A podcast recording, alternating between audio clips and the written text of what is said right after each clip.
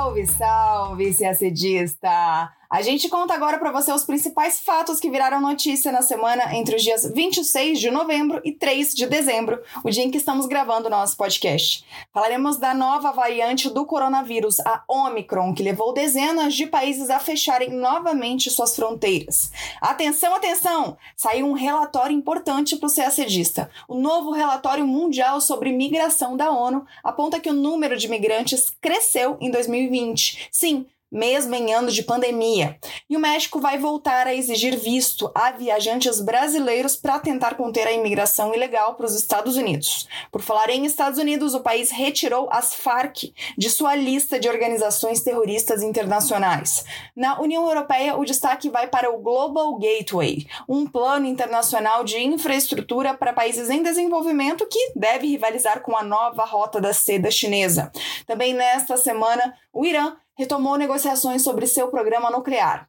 E Barbados é a mais nova república. A rainha britânica Elizabeth II deixa de ser chefe de Estado da ilha caribenha. Tudo isso em detalhes você acompanha agora no nosso podcast. Começamos falando do nome que se popularizou no mundo esta semana, Omicron, a variante do coronavírus potencialmente mais transmissível e que, menos de uma semana depois de seu sequenciamento na África do Sul, já alcançou dezenas de países, inclusive o Brasil. Nesta segunda-feira, dia 29, a Organização Mundial da Saúde, a OMS, classificou a Omicron como de risco muito elevado para o planeta, mas afirmou que ainda é cedo para ter evidências científicas sobre o seu contágio, sua gravidade ou mesmo sobre se a vacina é ou não é eficaz contra essa variante. E se nem a OMS pode falar ainda sobre os riscos da Omicron, quem somos nós, né? Por isso, vamos nos conter aos desdobramentos na política internacional. Bom, em primeiro lugar, diversos países voltaram a fechar suas fronteiras, principalmente para pessoas que estiveram no sul da África. Esse tipo de reação de vários países em relação à África foi visto como discriminatório, já que o fato de a Omicron ter sido sequenciada pela primeira vez na África do Sul não quer dizer que ela tenha surgido lá. Essa variante, inclusive, foi detectada na Holanda, em amostras colhidas antes dos primeiros casos serem detectados na África do Sul. A principal preocupação de quem critica as restrições voltadas a países africanos é que essas medidas vão afetar ainda mais uma região do planeta que já vem sofrendo com a lentidão na aplicação de vacinas contra a Covid-19. A OMS, inclusive, pede que as fronteiras sejam mantidas abertas. Já a China prometeu enviar um bilhão de doses da vacina para a África. A Omicron também foi um motivo de uma reunião entre ministros da saúde do G7, que defenderam medidas urgentes, como assistência operacional, doação de vacinas e o apoio à pesquisa e o desenvolvimento. Agora é hora de pegar o caderno de geografia para atualizar os dados mais recentes de migração, que foram divulgados agora, nesta quarta-feira, dia 1 pela Organização Internacional para as Migrações, a OIM, que é uma agência da ONU. Todos os números estão no Relatório Mundial sobre Migração 2022 e são referentes a dados coletados em 2020. E um dos destaques é o fato de que, apesar de todas as restrições de circulação impostas pela pandemia, o número de migrantes internacionais no mundo cresceu. Em 2019, eram 272 milhões de imigrantes, ou 3,5% da população global. Agora, em 2020, eram 281 milhões de imigrantes, o que corresponde a 3,6% da população global. Segundo a OIM, se não fosse a pandemia, o mundo teria hoje mais 2 milhões de imigrantes internacionais. O número de deslocados internos também subiu e muito. Saltou de 31 milhões e meio para 40 milhões e meio nesse período, um crescimento de 28%. Para o diretor-geral da OIM, Antônio Vitorino, o novo relatório revela um paradoxo nunca antes visto na história. Segundo ele, enquanto bilhões de pessoas foram imobilizadas pela Covid-19, dezenas de milhões de eventos de deslocamento forçaram outras pessoas a saírem de suas casas. O Brasil, por exemplo, aparece em terceiro lugar como o país com mais deslocados internos por desastres naturais, depois de Honduras e Cuba. Foram 358 mil pessoas nessa situação. O Brasil também foi o quinto maior destino de venezuelanos depois de Colômbia, Peru, Chile e Equador. O relatório apresenta o Brasil como modelo por conceder vistos humanitários a muitos refugiados e migrantes. Por falar em Brasil e ainda sem sair do tema migração, a partir do dia 11 de dezembro, o México passará a exigir visto aos viajantes brasileiros. A decisão unilateral mexicana foi publicada na sexta, dia 26 de novembro. Por meio dessa medida, o governo mexicano suspendeu, em caráter temporário, o acordo de supressão de vistos em passaportes comuns, assinado com o Brasil em novembro de 2000. A partir do dia 11 de dezembro, cidadãos brasileiros portadores de passaporte comum que cheguem ao México por via aérea como turistas ou a negócios deverão solicitar às autoridades migratórias mexicanas antes da viagem uma autorização eletrônica para entrar em território mexicano. Brasileiros que possuam visto ou autorização de residência válidos para os Estados Unidos, Canadá, Reino Unido, Japão ou em qualquer dos países integrantes do espaço Schengen não precisarão desse visto eletrônico. A medida atende a pressões dos Estados Unidos que enfrentam uma crise migratória na fronteira sul. Crise essa que envolve a explosão no número de brasileiros tentando atravessar a fronteira pelo México. Foram mais de 47 mil brasileiros apreendidos entre outubro de 2020 e setembro de 2021. No documento, o governo mexicano justifica a decisão, dizendo que se identificou um incremento substancial de brasileiros que ingressam no país com finalidade distinta da permitida. O Itamaraty publicou nota afirmando que o Brasil entende a medida como expressão da soberania do Estado mexicano no que diz respeito à determinação das condições de ingresso de estrangeiros em seu território. Falamos agora de política externa norte-americana. Nesta terça-feira, dia 30, o governo dos Estados Unidos retirou de sua lista de organizações terroristas internacionais as Forças Armadas Revolucionárias da Colômbia, as FARC. A decisão anunciada pelo Departamento de Estado norte-americano em um comunicado ocorre cinco anos após a assinatura do acordo de paz com o governo da Colômbia. A nota afirma que a decisão segue o acordo de 2016 e que o grupo, que foi formalmente dissolvido e desarmado, não existe mais como uma organização.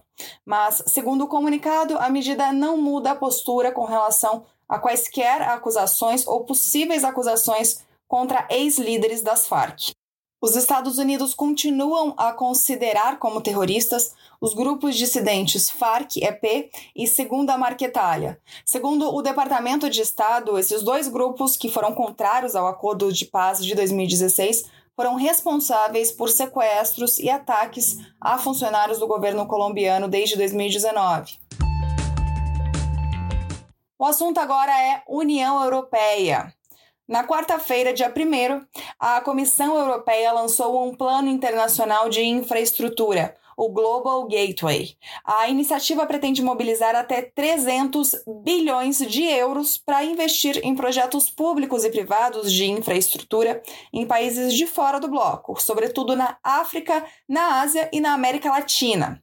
O Global Gateway é visto por analistas como uma maneira de a Europa rivalizar com a iniciativa chinesa conhecida como Nova Rota da Seda, lançada em 2013 para financiar projetos de infraestrutura em países em desenvolvimento. Aliás, nem a União Europeia esconde essa intenção de rivalizar com a iniciativa chinesa. Na ocasião do anúncio, a presidente da Comissão Europeia, Ursula von der Leyen, disse que se trata de uma clara alternativa a programas existentes. Segundo o texto que apresenta o programa, o Global Gateway pretende investir na estabilidade e na cooperação internacional, e que, além disso, deve ser demonstrado que valores democráticos trazem segurança, justiça, sustentabilidade para os parceiros e vantagens duradouras para pessoas pelo mundo. Os investimentos do Global Gateway se concentrarão em digitalização, proteção climática e energias alternativas. Falamos agora sobre a questão nuclear no Irã.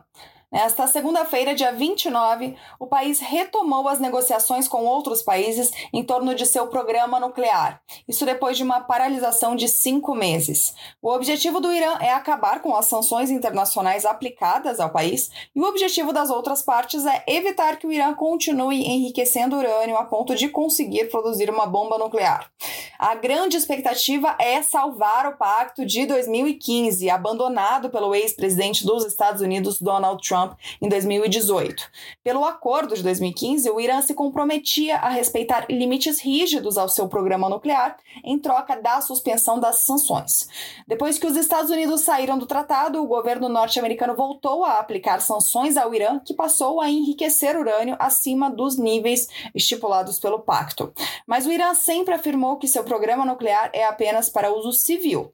Nessa retomada das negociações, diplomatas de Irã, Reino Unido, China, Alemanha, Rússia e França estão presentes, mas as conversas, no fundo, são negociações indiretas entre Irã e Estados Unidos, já que o país se recusa a sentar à mesa com um emissário norte-americano.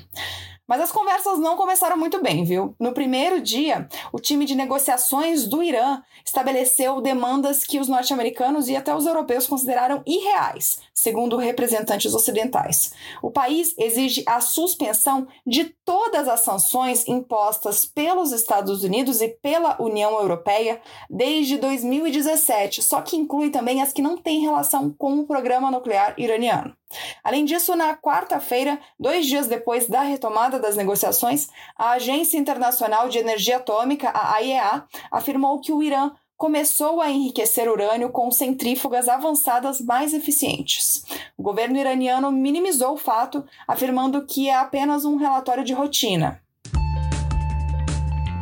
E nesta terça-feira, dia 30, a ilha de Barbados se despediu da monarquia britânica e se tornou uma república.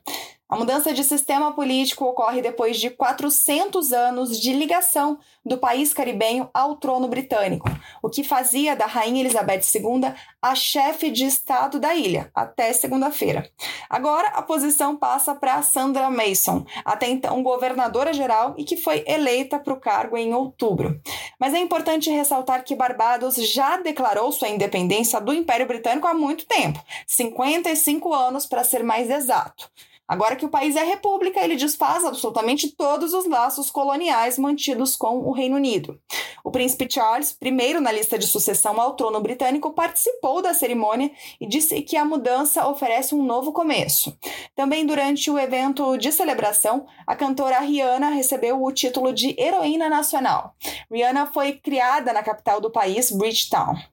Barbados continua fazendo parte da Commonwealth, a comunidade de 53 países com origens no Império Britânico. Elizabeth II é a chefe de Estado de 15 desses 53 países. Eram 16 até segunda-feira, antes de Barbados se tornar uma república.